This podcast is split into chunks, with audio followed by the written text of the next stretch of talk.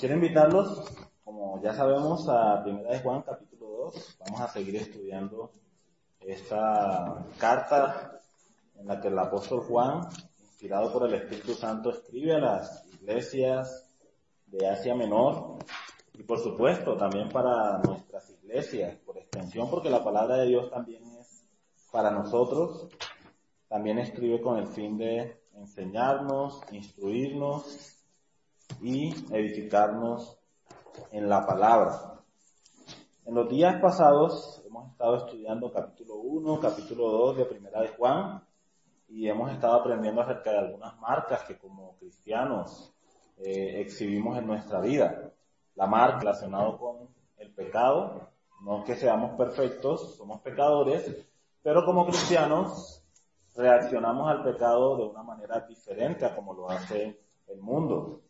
Siempre estamos prestos para confesar nuestros pecados delante de Dios y recibir de parte del Señor la limpieza de vida. También hablábamos acerca de los mandamientos como una marca más que nos caracteriza como hijos de Dios. Perdón. Los mandamientos. Nuestra relación con los mandamientos es una relación muy importante. Nosotros debemos escuchar con atención los mandamientos, debemos retenerlos en nuestro corazón y también debemos llevarlos a la práctica. Otra marca distintiva de nosotros como hijos de Dios es el amor. La palabra de Dios dice claramente que si decimos que conocemos a Dios, pero no amamos, somos mentirosos y la verdad no está en nosotros. Pero veíamos también que no se refiere a cualquier clase de amor, se refiere al amor ágape, ese amor que Cristo expresó a cada uno de nosotros al morir por nosotros en la cruz, es la misma clase de amor que nosotros debemos expresarnos los unos a los otros. En la iglesia, en la familia y el mismo amor que nosotros debemos manifestar a aquellos que no conocen de el Señor. Y también veíamos el domingo pasado nuestra relación con el mundo. La palabra de Dios dice, no améis al mundo ni las cosas que están en el mundo. Los deseos de la naturaleza pecaminosa, vivir basado en lo que nuestros ojos pueden ver y la fanfarronería de la vida, ¿cierto? Cuando nosotros eh, somos orgullosos, fanfarrones, decimos que, o pretendemos que la vida nos pertenece y no vemos que detrás de ella está el Dios soberano que nos la ha dado como un regalo, que en última instancia tenemos que rendir cuentas a este Dios. No améis al mundo ni las cosas que están en el mundo. El día de hoy vamos a empezar a estudiar los versículos 18 y si el Señor nos lo permite vamos a culminar el capítulo 2. Es decir, vamos a ir hasta el versículo 29. Este capítulo está titulado en nuestra Biblia Reina Valera del 60 como el anticristo. Aunque realmente habla de algunas cosas más que el anticristo, bueno, ese es el título que los traductores de la Biblia colocaron. Y quiero invitarlos, mis hermanos, a que leamos esta porción de la palabra. Versículo 18. Hijitos, ya es el último tiempo. Y según vosotros oísteis que el anticristo viene, así ahora han surgido muchos anticristos. Por esto conocemos que es el último tiempo. Salieron de nosotros, pero no eran de nosotros. Porque si hubiesen sido de nosotros, habrían permanecido con nosotros. Pero salieron para que se manifieste, perdón, para que se manifestase que no todos son de nosotros. Pero vosotros tenéis la unción del Santo y conocéis todas las cosas. No os he escrito como si ignoraseis la verdad, sino porque la conocéis y porque ninguna mentira procede de la verdad. ¿Quién es el mentiroso sino el que niega que Jesús es el Cristo? Este es el anticristo, el que niega al Padre y al Hijo. Todo aquel que niega al Hijo tampoco tiene al Padre. El que confiesa al Hijo tiene también al Padre. Lo que habéis oído desde el principio permanezca en vosotros. Si lo que habéis oído desde el principio permanece en vosotros, también vosotros permaneceréis en el Hijo y en el Padre. Y esta es la promesa que Él nos hizo, la vida eterna. Os he escrito esto sobre los que os engañan, pero la unción que vosotros recibisteis de Él permanece en vosotros, y no tenéis necesidad de que nadie os enseñe, así como la unción misma os enseña todas las cosas, y es verdadera y no es mentira. Según ella os ha enseñado, permaneced en Él. Y ahora, hijitos, permaneced en Él, para que cuando se manifieste tengamos confianza, para que en su venida no nos alejemos de Él avergonzados. Si sabéis que Él es justo, sabed también que todo el que hace justicia es nacido de Él. Oramos. Querido Señor, quiero darte gracias en esta mañana por tu palabra preciosa, este regalo que nos has dejado para nuestra edificación y nuestro crecimiento en la vida cristiana. Quiero suplicarte, Dios, que tu Espíritu Santo en medio nuestro, en el corazón de cada uno de nosotros, sea hablando a nuestras vidas, sea aplicando la palabra a nuestros corazones y ayudándonos, Señor, cada día para que podamos ser mejores hijos tuyos. Querido Dios, que no sean palabras de hombres, sino tu palabra la que podamos expresar en esta mañana para que tu iglesia sea visitada. Oramos en el nombre precioso de Jesús, tu Hijo. Amén. Muy bien. Empezando con el versículo 18. Nosotros vemos aquí al apóstol Juan que él introduce esta porción de la escritura que vamos a estar estudiando con la expresión hijitos. Una vez más, Juan refiriéndose a los creyentes como eh, con ese término cariñoso de hijitos. Él dice, hijitos, ya es el último tiempo. Cuando nosotros encontramos esta referencia aquí al último tiempo o al tiempo final, eh, nos referimos precisamente al tiempo en la historia humana final, ¿cierto? Cuando llegamos al tiempo final de la historia humana, en el que nosotros estamos esperando la venida inminente de nuestro Señor Jesucristo. Cuando digo inminente me refiero a que la venida del Señor Jesucristo puede acontecer en cualquier momento, ¿cierto? En cualquier momento. Estamos predicando en este momento la palabra de Dios están ustedes, mis, hermanos, sentados allí escuchando el mensaje de las Escrituras y puede ser que el Señor Jesucristo en este preciso instante nos lleve para estar con Él para siempre. Seamos tomados, ¿cierto?, para ir a la presencia de nuestro grandioso Salvador. Juan afirma, como lo vemos allí al final del versículo 18, ya es el último tiempo ya es el último tiempo. Otra vez, el último tiempo tiene que ver con el tiempo final de la historia humana, mientras esperamos la venida del Señor Jesucristo. El apóstol Juan hace referencia a esto porque una de las principales eh, cosas que nosotros como hijos de Dios tenemos en nuestra mente y nuestro corazón es ese día cuando por fin la promesa del, del advenimiento del Señor Jesucristo se cumpla en nuestras vidas. Eso hace parte de nuestra vida como, como cristianos. Respiramos pensando en el hecho de que el Señor Jesucristo va a volver. Entonces, Juan introduce aquí este tema porque él quiere hablar acerca de algunas personas que se manifestarían en este tiempo en que el Señor Jesucristo regresara, o bueno, perdón, antes de que el Señor Jesucristo regresara a la tierra. Él dice allí en el versículo 18, y según vosotros oísteis que el anticristo viene, según vosotros oísteis que el anticristo viene, eh, debemos recordar que esta enseñanza acerca de la persona de, de este ser llamado, este hombre llamado el anticristo, es algo que en la palabra de Dios se alude en varias oportunidades. El Señor Jesucristo habló acerca de esto, incluso en el Antiguo Testamento. En el libro de Daniel se hablaba acerca de esto, y también el apóstol Pablo, en Segunda de Tesalonicenses, la carta Segunda de Tesalonicenses, habló acerca de esto. El apóstol Pablo en Segunda de Tesalonicenses, capítulo 2, es un pasaje extenso y no lo vamos a, a leer, él hace referencia a que antes de la manifestación en gloria del Señor Jesucristo, es necesario que el anticristo se manifieste. Bueno, el término anticristo solamente es utilizado por el apóstol Juan y solamente aparece en las epístolas, primera de Juan, segunda de Juan.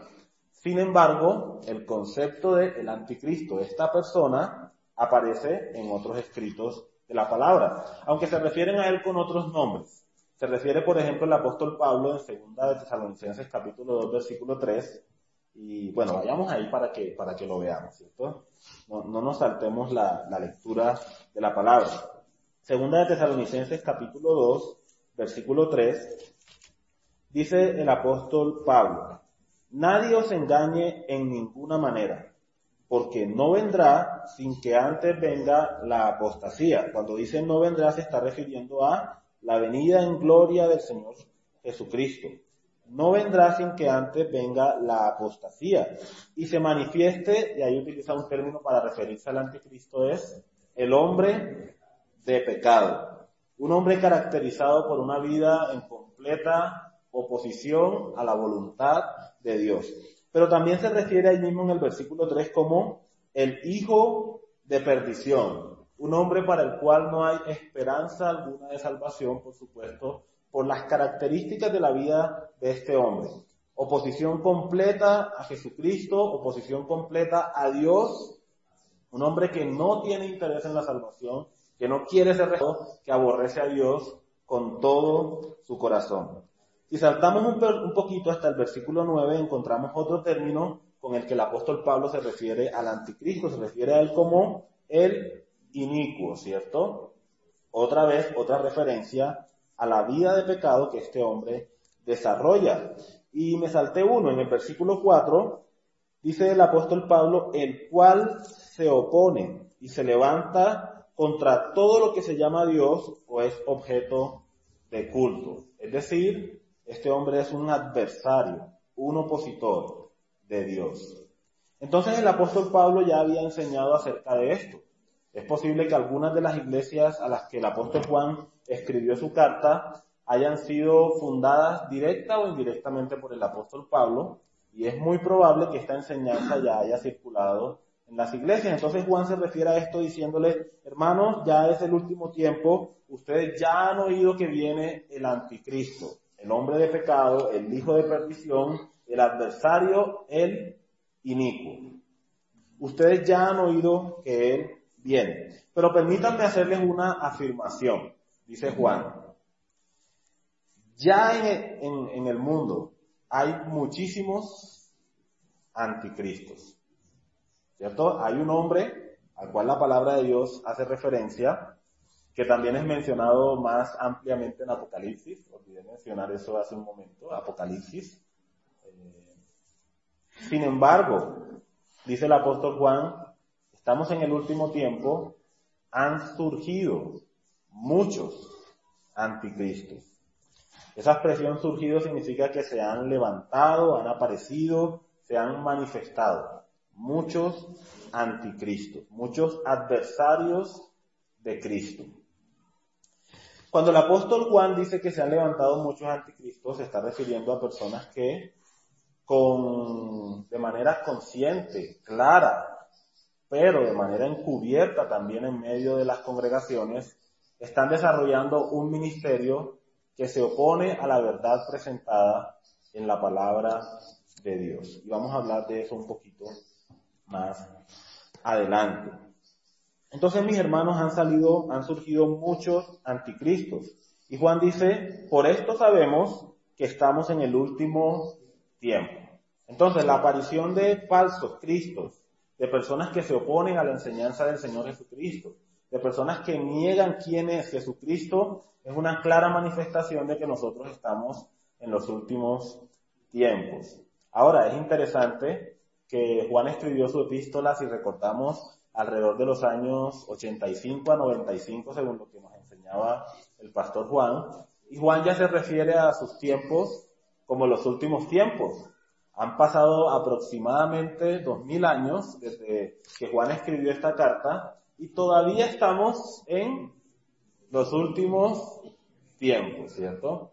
¿Por qué? Porque estamos hablando del tiempo en el que esperamos la manifestación inminente del Señor Jesucristo para venir a consumar todas las cosas, todo el plan de Dios. Por eso estamos en el último tiempo. Y es muy fácil nosotros ver esto en la, en la realidad, no es como un concepto o una cosa que nosotros encontramos exclusivamente en la Biblia, sino que es muy fácil, mis hermanos, a donde quiera que nosotros miremos, poder ver esta realidad plasmada aquí en la palabra. Encontramos desde diferentes ángulos oposición al Evangelio de nuestro Señor Jesucristo. Incluso, y esto es lo más escalofriante de todo, no es algo, no es un misterio, porque lo hemos estudiado en la palabra y lo hemos visto a través de los años, no es un misterio, pero me parece que es lo más escalofriante, es que el apóstol Juan nos enseña de dónde provienen principalmente estos anticristos.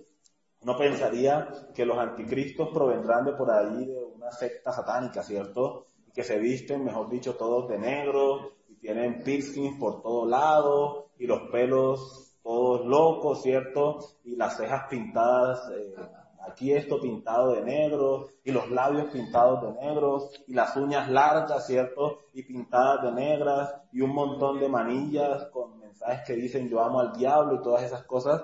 Eso es lo que nosotros pensaríamos generalmente del anticristo o de los anticristos. Pero saben mis hermanos, no tiene absolutamente nada que ver con eso. No tiene nada que ver con esa apariencia externa. De hecho, en Gálatas, el apóstol Pablo también nos hace otra advertencia con respecto a los falsos maestros, ¿cierto? Y a los anticristos, como los llama Juan. Y la advertencia es que si Satanás se disfraza como ángel, no es extraño que también sus seguidores, sus ministros, se disfracen como siervos de la justicia. Entonces miren mis hermanos desde dónde dice Juan que vienen los anticristos. Versículo 19. Salieron de nosotros. Pin, pin, pin, pin, pin, ¿cierto? Advertencia, alarma salieron de nosotros. Bueno, Juan se está refiriendo, por supuesto, a las iglesias a las cuales él está escribiendo su carta. Pero nosotros como iglesia no estamos exentos, mis hermanos, que en medio de nosotros hayan anticristos. No estamos exentos. No estoy diciendo que hay anticristos en este momento, ¿cierto? Eso no es lo que estoy diciendo. Pero como iglesia necesitamos estar atentos a la palabra de Dios. Necesitamos estar alertas a la enseñanza de la palabra de Dios porque estas personas que proclaman enseñanzas contrarias y que se oponen a los planes del Señor Jesucristo y enseñan mentiras para engañar y disuadir a los creyentes de la verdad, desafortunadamente salen de en medio nuestro surgen de en medio de la iglesia. ¿Y cómo puede ser eso posible? ¿Cómo puede ser posible algo semejante? Bueno, sabemos que no todos los que nos reunimos y nos congregamos aquí para eh, escuchar la palabra eh, realmente conocen del Señor, eso lo, eso lo sabemos. El Señor Jesucristo allá en los Evangelios contó una parábola que es la parábola del trigo y la cizaña. Y en esa parábola, y no me voy a remitir a, leerla en este momento, pero ustedes la pueden con más calmita en, casa, la pueden repasar, pueden consultarla.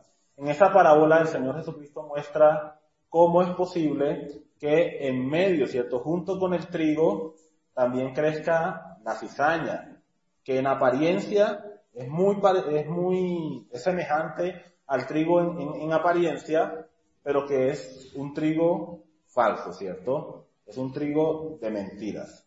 Crecen juntos, a veces es un poquito difícil distinguirlo inicialmente, hasta que llega el momento de la ciega y ya es absolutamente claro, ¿cierto? Y se puede separar el trigo a un lado y la cizaña al otro. Y luego, ¿qué se hace con la cizaña? Dice la palabra de Dios que es quemada, ¿cierto? Quemada. Entonces, mis hermanos, esto es una realidad eh, que nosotros vemos claramente enseñada en la palabra. Cuando se levantan por allí falsos maestros, esto no es algo que contradice la Biblia, todo lo contrario, es algo que confirma el mensaje de la palabra, porque ya la Biblia nos ha enseñado que en medio de la iglesia del Señor surgirán falsos maestros, surgirán anticristos. Salieron de nosotros, pero el apóstol Juan nos dice, pero no eran de nosotros. Salieron de nosotros, pero no eran de nosotros. Es decir, no es que estas personas fueron verdaderos creyentes en medio nuestro. Y nosotros decimos, ah, se fueron y eso significa que perdieron su salvación. No, la palabra de Dios nos enseña claramente que la salvación es un regalo de Dios y que es otorgada por el Señor por su poder y que no depende en ninguna manera de nuestras fuerzas ni de nuestras capacidades. Es un regalo de Dios. Pero cuando una persona sale renegando de Cristo, rechazando el mensaje que la palabra de Dios muestra claramente acerca de quién es la persona de Jesucristo, esa persona, dice Juan, nunca ha sido de nosotros. Esa persona salió de medio nuestro, pero no era de los nuestros. No pertenecía verdaderamente al Señor. Un ejemplo clarísimo de esto lo vemos también en la palabra de Dios con Judas. ¿Cuánto tiempo estuvo Judas medio discípulos? Y tenía apariencia, ¿cierto?, de que era un verdadero creyente. Estaba con Jesús, seguía a Jesús, los discípulos tenían confianza en Judas, le habían concedido el privilegio de, de manejar los fondos del grupo. Era una persona que, en apariencia, estaba siguiendo verdaderamente a Jesús. Sin embargo, el Señor Jesucristo que conoce los corazones de todos y que conocía perfectamente corazón de Judas, lo llamó en Juan capítulo 6 el hijo de perdición. Uno de vosotros es diablo, dijo el Señor Jesucristo.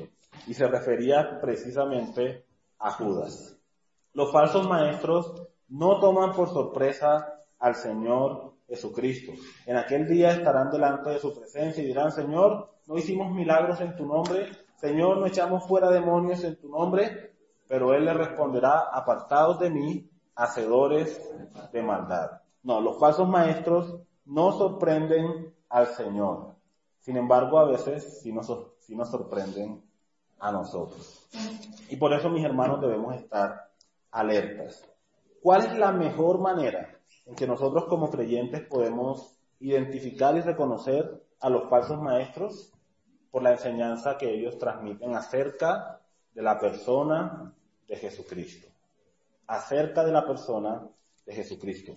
Si, si hemos prestado atención cuando estudiamos Segunda de Pedro, capítulo, capítulo 2, decíamos que una de las principales cosas en las que un falso maestro se enfoca es en negar quién es Jesucristo. Fíjense, analicen por ejemplo las doctrinas que nosotros encontramos a nuestro alrededor. Por ejemplo, algunos dicen que Jesucristo no es verdadero Dios. Dicen que Jesucristo es creado, que es el arcángel Miguel que fue el primero en ser creado. ¿Qué nosotros decimos al respecto de eso? Herejía, ¿cierto? Falsedad. No es la enseñanza que la palabra de Dios nos muestra acerca de quién es Jesucristo. Otros dicen que Cristo es inferior al Padre. Otros dicen que no hay Trinidad que solamente hay unicidad, ¿cierto? El Padre, el Hijo y el Espíritu Santo son tres manifestaciones de Dios. ¿Esto es lo que la palabra de Dios nos enseña? No, no es lo que la palabra de Dios nos enseña. Y de esa manera, a veces, principalmente, tan sutil, estas personas apartan a los verdaderos creyentes o intentan apartar más bien a los verdaderos creyentes de la verdad. Salieron de nosotros, pero no eran de nosotros. Porque si hubiesen sido de nosotros, habrían permanecido con nosotros. La permanencia de los verdaderos creyentes en la verdad del Evangelio. Un verdadero creyente no pierde su fe, porque, porque su corazón, su fe, esa convicción en Cristo como Señor y Salvador del mundo está siendo guardada perfectamente por el Hijo y está siendo guardada perfectamente por el Padre. Un verdadero Hijo de Dios no pierde su comunión, su fe, su convicción en Cristo como Señor y Salvador de su vida. Entonces, habrían permanecido con nosotros, pero salieron para que se manifestase que no todos son de nosotros. Y me gustaría hacer una pregunta, una pregunta aquí para cada uno de los que estamos, mis hermanos. ¿Podemos nosotros decir con absoluta convicción en nuestro corazón que somos hijos de Dios? Bueno, ya hemos visto algunas marcas, ¿cierto?, que nos identifican y que nos caracterizan. Ese es nuestro deseo, ¿cierto? Y nuestra esperanza. Eh, y hasta donde nos podemos ver los unos a los otros, sabemos que no es, que no es así, ¿cierto? Eh, pero solamente el Señor conoce nuestros corazones. Y ahora, mis hermanos, no, no lo tomen como que aquí estamos buscando, si estamos pescando anticristo. No, se trata de, no se trata de eso, ¿cierto? Pero necesitamos hablar con franqueza la palabra de Dios. Necesitamos hablar con franqueza la palabra. ¿Quién es un verdadero creyente? Alguien que ha depositado su confianza en Cristo como Señor y Salvador de su vida. Como Señor porque ha rendido su voluntad y su corazón a Cristo. Como Salvador porque Cristo lo ha limpiado de sus pecados. Ha perdonado todas sus iniquidades y lo ha trasladado al reino de nuestro gran Dios y Salvador. Ese es un verdadero creyente, alguien que confía en Cristo como Señor y Salvador. ¿Confía, mis hermanos, cada uno de ustedes allí en la intimidad de su corazón, en Cristo como Señor y Salvador de su vida? ¿Es esa una convicción para ustedes? Si es así, quiero empezar a compartir las cosas más agradables de este pasaje, las, las buenas noticias, las maravillosas noticias que este pasaje tiene para enseñarnos. A partir del versículo 20. Fíjense lo que dice la palabra. Pero vosotros tenéis la unción del santo y conocéis todas las cosas. Maravillosa noticia para usted, mi hermano, si es un hijo de Dios. La noticia es que usted tiene, y yo tengo porque creo en Cristo como Señor y Salvador, tenemos la unción del santo.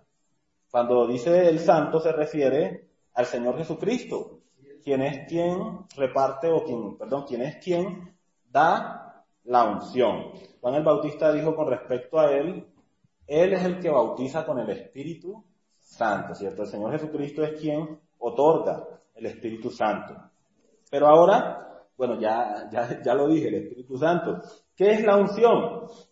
Iba a dejarlo en misterio hasta que avanzáramos un poquito más, pero ya lo dije, ¿Qué es la unción? Bueno, algunos conceptos incorrectos que se tienen con respecto a la unción. Algunas personas piensan que la unción es como una especie de corrientazo que sentimos en el cuerpo, ¿cierto? Se mueve por allá algo en el interior, esa es la unción, hermanos, ¿cierto? Esa es la unción. Otras personas ven la unción como una profunda emoción que experimentamos en diferentes momentos de la espiritualidad, como por ejemplo cuando escuchamos una canción. A menudo nos referimos a un cantante que nos inspira, ¿cierto? Que nos, bueno, a menudo algunas personas se refieren a un cantante que los inspira, que, que produce por medio de sus letras un profundo sentimiento de gozo en su corazón. Se refieren a ese cantante como, ese cantante tiene una poderosa unción, ¿cierto? Tiene una unción fresca, poderosa sobre él. Asociamos el efecto emocional que algo o alguien produce en nosotros, lo asociamos a una especie de unción que esa persona manifiesta o tiene.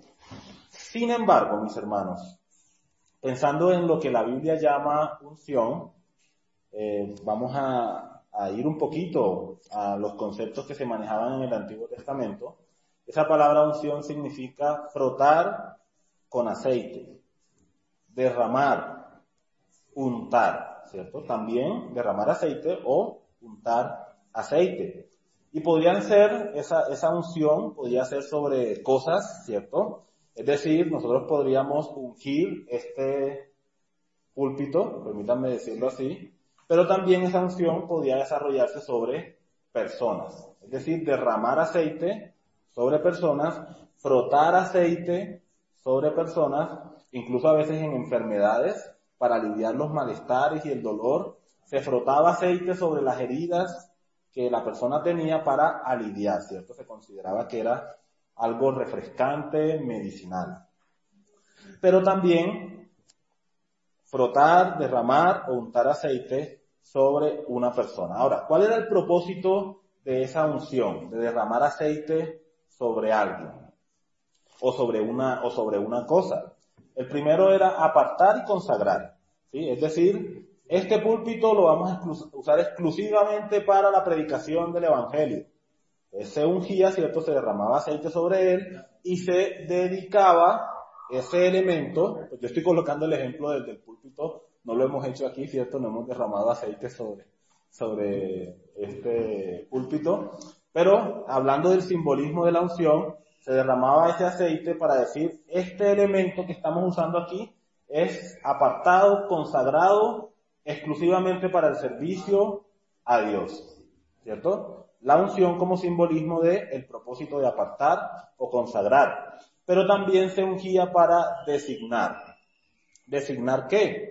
Si nosotros recordamos cuando David fue nombrado rey, ¿qué se hizo con David? Fue ungido, ¿cierto? Se derramó aceite sobre su cabeza como un símbolo de que este hombre estaba siendo también apartado, consagrado y designado para la función de rey también los sacerdotes en el Antiguo Testamento eran apartados, consagrados, designados, es decir, ungidos para desarrollar su ministerio como sacerdotes. Cuando nosotros pensamos en el Señor Jesucristo, la Biblia dice que Cristo es sacerdote y rey. ¿Fue Cristo ungido? Por supuesto, tenía que serlo para ser apartado, dedicado para el propósito de ser sacerdote y rey. No cualquier sacerdote, un sacerdote según el orden de Melquisedec. Algún día estudiaremos el significado de ese sacerdote según el orden de Melquisedec. Pero también rey, rey de reyes y señor de señores. Cristo fue ungido. Pero Cristo no fue ungido, mis hermanos, con aceite, ni fue ungido por hombres, sino que Cristo fue ungido con el Espíritu Santo. Recordamos ese pasaje en el cual el Señor Jesucristo desciende al Jordán para ser bautizado por Juan el Bautista. Él se acerca a Juan y Juan le dice, pero ¿cómo es posible que tú vengas para que yo te bautice cuando yo soy el que necesito ser bautizado por ti? Y Jesús le dice, es necesario, Juan, que cumplamos toda justicia, que cumplamos la voluntad del Padre. Juan accede a bautizarlo en obediencia y cuando Él sube del agua, ¿cierto? Dice la palabra de Dios que el Espíritu de Dios desciende del cielo en la apariencia de una paloma y se abren los cielos y una voz del cielo dice, este es mi Hijo amado en el cual tengo complacencia. Ahora, la razón por la que el Espíritu Santo descendió en esta forma visible como una paloma es porque era necesario dar testimonio a todos los presentes de que delante de ellos estaba el verdadero rey y sacerdote del pueblo, que es Cristo. Solamente eso. Hoy nosotros no vemos el Espíritu en esa manifestación de paloma. Sin embargo, el apóstol Juan nos dice claramente, ustedes tienen la unción del santo. En el cuerpo de Cristo, mis hermanos, no hay personas más ungidas que otras porque Dios no nos da su espíritu por medida. Un 1% de Espíritu Santo, 2% de Espíritu Santo, 100% de Espíritu Santo a los súper, súper, súper, súper ungidos. Sino que la palabra de Dios nos enseña, mis hermanos, que todos, absolutamente todos los creyentes, hemos recibido el Espíritu Santo en nuestros corazones. Todos los creyentes, mis hermanos, tenemos la unción del Espíritu Santo. Si usted no tiene la unción del Espíritu Santo, entonces no es un creyente. Si usted es un verdadero hijo de Dios, tiene la unción. Ahora nosotros decimos, bueno, pero es que yo no siento como que tenga la unción, ¿cierto? Es que no se trata de sentir absolutamente nada. Se trata de creer con firmeza en lo que la palabra de Dios nos dice. Creer con todo nuestro corazón. Tener una convicción clara de que la palabra de Dios es verdad. También dice la escritura como otra manifestación de la presencia del Espíritu Santo en nosotros o, otro aspecto de la realidad de que el Espíritu Santo habita en nosotros, dice la palabra que fuimos sellados con el Espíritu Santo. Bueno, yo no siento como que tenga ninguna marca en, mi cuerpo y es que no tengo por qué sentirla. Yo lo que debo hacer, mis hermanos, es creer firmemente en la palabra. Cuando una persona viene a Cristo en humillación, reconoce sus pecados y le confiesa como Señor y Salvador de su vida, inmediatamente, mis hermanos, el Espíritu Santo desciende sobre esa vida. No es como que el Espíritu dice, bueno, en una horita lo atiendo, ¿cierto? No que inmediatamente creemos en Cristo, tenemos el Espíritu de Dios habitando en nuestros corazones. Y esto es importante porque uno de los argumentos que utilizaban estos falsos maestros Recordemos que usábamos una palabra que era la palabra gnosticismo, que era como una especie de filosofía o, ideología que estaba surgiendo en ese momento en, medio de las, iglesias. Una de esas, de esas características de estos falsos cristos, de estos opositores del Señor Jesucristo, es que ellos consideraban que eran iluminados, que tenían una experiencia mayor de conocimiento que los creyentes. Ellos se veían a sí mismos como que tenían esta experiencia de iluminación y que ellos eran los más indicados para darle a los creyentes a conocer la verdad, el verdadero conocimiento, las profundidades del conocimiento. Pero Juan dice, no, mis hermanos, ustedes tienen el Espíritu Santo habitando en sus corazones. ¿Y cuál es la conclusión que Juan tiene con respecto a la presencia del Espíritu Santo en nuestros corazones? Juan afirma, y ustedes conocen todas las cosas, ¿cierto? Conocen todas las cosas. Bueno, tenemos que preguntarnos qué significa esa frase. Porque si yo dijera, bueno, yo conozco todas las cosas, ustedes sabrían que no estoy diciendo la verdad, ¿cierto? No conozco todas las cosas. Tenemos que preguntarnos a qué se refieren eh, el apóstol Juan cuando dice, ustedes tienen la unción del santo y conocen todas las cosas. Bueno, para que podamos entender un poquito más esta frase, me gustaría que me acompañaran al Evangelio de Juan, porque Juan se inspira en estas palabras del Señor Jesucristo para desarrollar luego lo que nosotros encontramos aquí en esta primera epístola de Juan. Juan capítulo 14,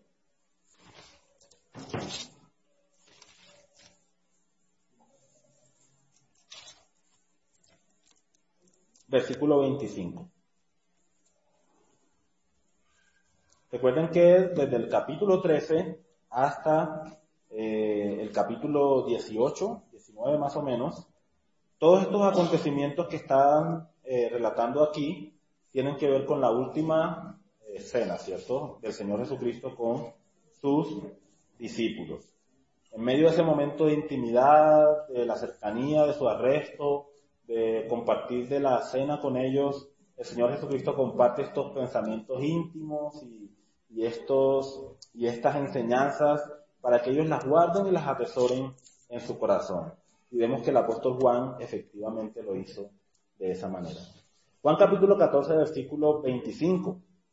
Os he dicho estas cosas estando con vosotros. Está hablando el Señor Jesucristo. Más el consolador, el Espíritu Santo, a quien el Padre enviará en mi nombre. Él os enseñará todas las cosas y os recordará todo lo que yo os he dicho.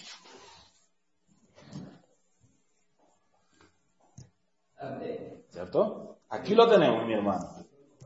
El conocimiento de la palabra de Dios, que el Señor nos ha otorgado como un regalo precioso y que no nos ha dejado que nosotros lo entendamos a nuestra manera o a nuestro propio criterio. Dice Pedro que ninguna profecía de la escritura es de interpretación privada, particular, personal, porque los santos hombres de Dios hablaron siendo inspirados por el Espíritu Santo de la misma manera cuando nosotros vamos a la palabra de Dios y queremos comprender su mensaje y asimilar sus verdades y recibir en nuestro corazón su enseñanza, quien nos guía, quien nos dirige, quien nos permite comprender y asimilar la verdad de la palabra de Dios es el Espíritu Santo. Cada uno de nosotros, mis hermanos, tenemos un maestro perfecto en nosotros, que es el Espíritu Santo. Esto no significa que no necesitemos personas que nos enseñen, ¿cierto? Que nos disipulen, que nos prediquen. Bueno, hay otra frasecita de Juan que parece que dijera eso, que no necesitamos que nadie nos diga absolutamente nada. Leámosla en el versículo 20, 26 y 27. Os he escrito esto sobre los que os engañan, pero la unción que vosotros recibisteis de él permanece en vosotros. Y no tenéis necesidad de que nadie os enseñe, así como la unción misma os enseña todas las cosas, y es verdadera y no es mentira. Según ella os ha enseñado permanecer en él. A algunos les encantaría escuchar este versículo, ¿cierto? Y interpretarlo a su manera, de decir, si ven, yo no necesito que nadie me diga nada, ¿cierto? Yo puedo adquirir mi conocimiento por mis propios medios, por mi propia capacidad, eh, ya tengo el Espíritu Santo, no necesito a ningún maestro. Pero no es de eso de lo que Juan nos, nos está hablando. Otra vez, volvamos a los gnósticos, ¿cierto? Ese grupito allí. Ellos dicen, tenemos la iluminación, tenemos un conocimiento superior, somos los que sabemos realmente la verdad. Y pretendían que ellos podían enseñar a los creyentes. Juan nos está diciendo, no necesitamos de ningún supuesto iluminado para que nos venga a transmitir la verdad. No necesitamos de ningún supuesto conocedor de los misterios y de las profundidades del conocimiento. Nosotros tenemos el Espíritu de Dios en nuestros corazones que nos enseña y que nos permite aprender, reconocer, recordar permanentemente la enseñanza de Cristo para cada uno de nosotros. Es que mis hermanos, mientras nosotros estamos aquí, sentados ustedes y yo compartiendo la palabra, el Espíritu de Dios está ministrando en medio nuestro. Está tomando la Biblia y está permitiendo que nosotros podamos comprender su mensaje y llevarlo a una aplicación en nuestras vidas como hijos de Dios. El Espíritu Santo está operando, está trabajando en este momento. Él está iluminando los ojos de nuestro entendimiento, permitiéndonos saborear, degustar, disfrutar de la palabra de Dios. Ese es el ministerio que el Espíritu Santo tiene en la iglesia, el principal. Quisiéramos que el Espíritu Santo en estos tiempos nos estuviera dando poder para hacer milagros, señales, prodigios y todas estas cosas fantásticas. Bueno, esas cosas fantásticas fueron dadas en su tiempo para autorizar, confirmar el mensaje de, la Biblia. Hoy nosotros no necesitamos de estas cosas. Pero ¿qué sí tenemos? Tenemos la presencia del Espíritu de Dios en nuestros corazones, enseñándonos, mis hermanos. Si usted puede comprender una verdad de la Biblia, no diga, es que yo soy muy inteligente.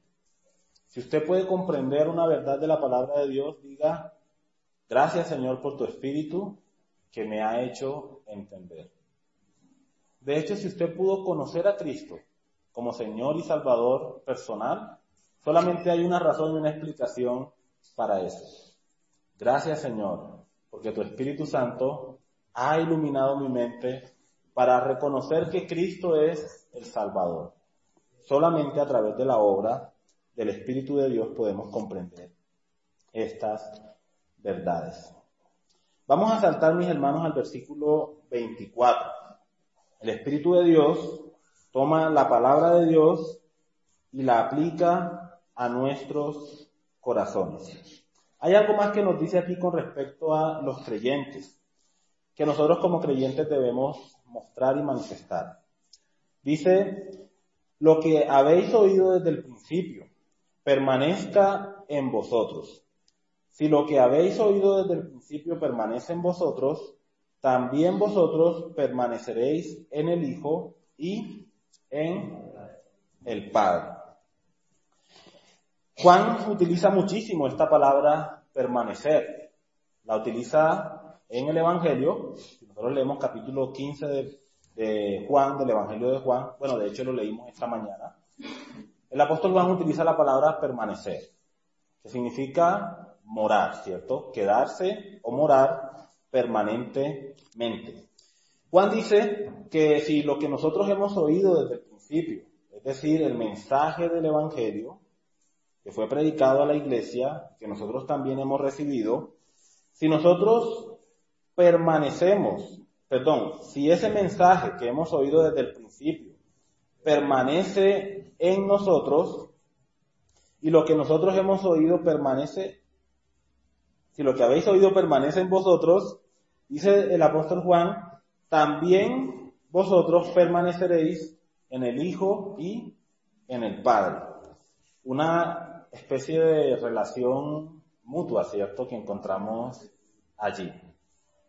Este concepto de Dios, que, de Cristo, que permanece en el Padre, el Padre que permanece en su Hijo, la palabra de Dios que permanece en los creyentes, los creyentes que permanecen, se mantienen, o moran en la palabra de Dios. Una relación así hermética, ¿cierto? Que tiene que haber entre la deidad, la palabra de Dios y nosotros. La palabra de Dios tiene que ser fundamental, central en nuestras vidas. La palabra de Dios tiene que morar en nuestros corazones y eso es posible solamente cuando, por supuesto, nosotros la hemos escuchado, recibido, retenido, ¿cierto? Allí en nuestro interior, en nuestra mente, en nuestra alma, pero también dice la palabra que nosotros debemos morar en la palabra. Es decir, debemos hacer nuestra habitación en ella. Debemos tener una relación así, hermética, estrecha, fuerte, con la palabra de Dios. Y los hijos de Dios tienen esa relación. Hemos nacido de la palabra, crecemos por la palabra y seremos transformados por el poder de la palabra.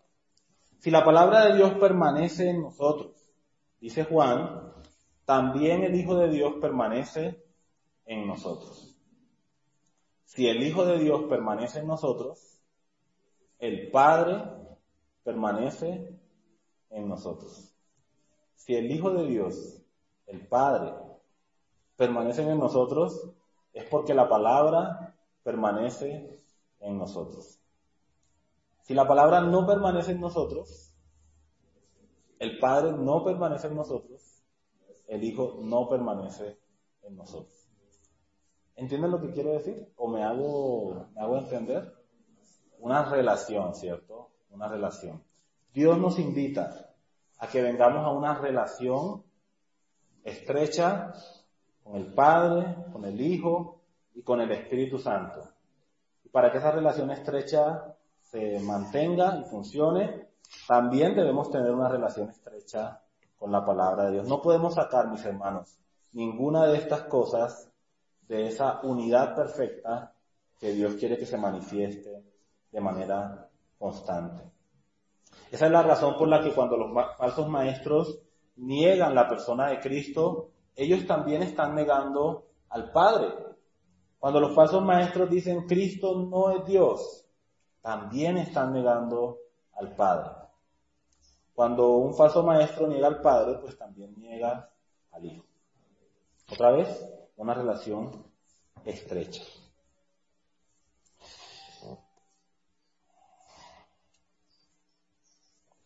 Saltemos al versículo 28. Y vamos a concluir con este, con este pasaje. Versículo 28. Y ahora, hijitos, consejo final del apóstol Juan en esta sección, ¿no? porque la carta todavía no, ha terminado, pero como una conclusión de estas ideas que él nos ha, estado compartiendo.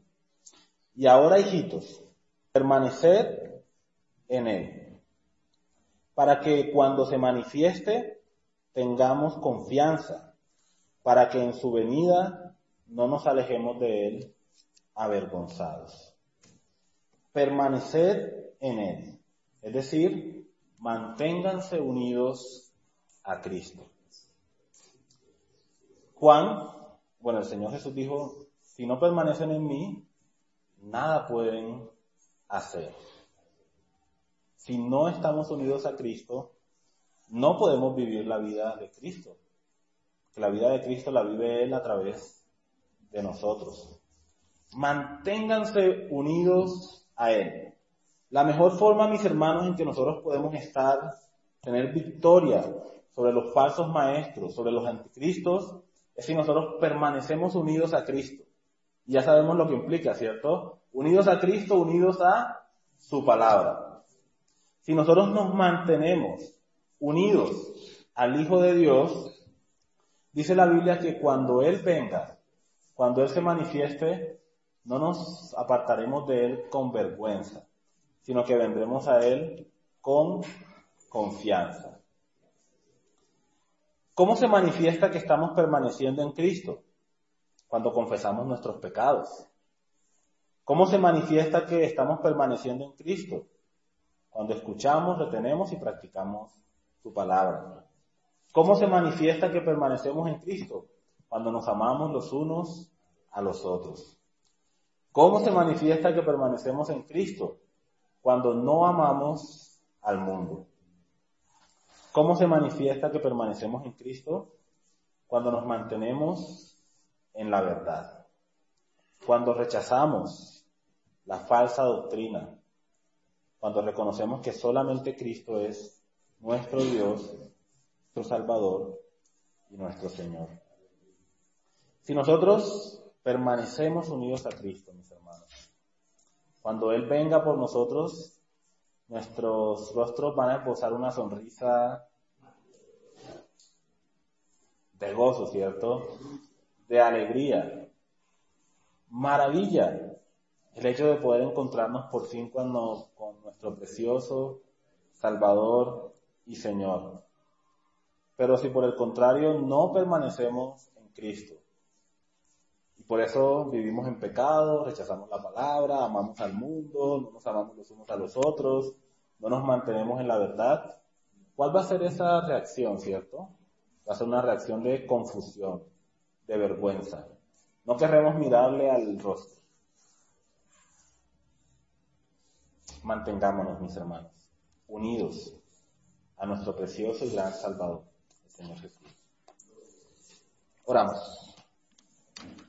Querido Señor, quiero darte gracias por permitirnos reflexionar en tu palabra, porque nos edificas, nos bendices y nos animas, Señor. Qué hermoso es poder ver tu rostro, Jesús. Poder encontrarte un día cuando nos lleves a tu presencia y regocijarnos, Señor, en ese deleite de poder verte cara a cara, estar contigo por toda la eternidad. Ayúdanos, entre tanto que estamos en esta tierra, Señor, a vivir tu palabra, a permanecer unidos a ti, a mantenernos, Señor, en ese vínculo estrecho con el Padre y con el Hijo y con tu preciosa palabra. Gracias, Señor, porque nos ha dado tu Espíritu que habita en nuestros corazones, ese Espíritu que nos ha transformado, ese Espíritu que nos capacita cada día para seguir adelante en nuestro caminar contigo ese espíritu que nos mantiene unidos como iglesia que somos en Cristo Jesús. Yo quiero pedirte, Dios, que tú bendigas a tu iglesia, que tú nos guardes de todo mal y de todo pecado. Y también, Señor, que en el tiempo que tendremos a continuación, celebrando la cena, tú, Señor, también nos bendigas y nos edifiques. Gracias, Dios Oramos en el nombre de Jesús. Amén.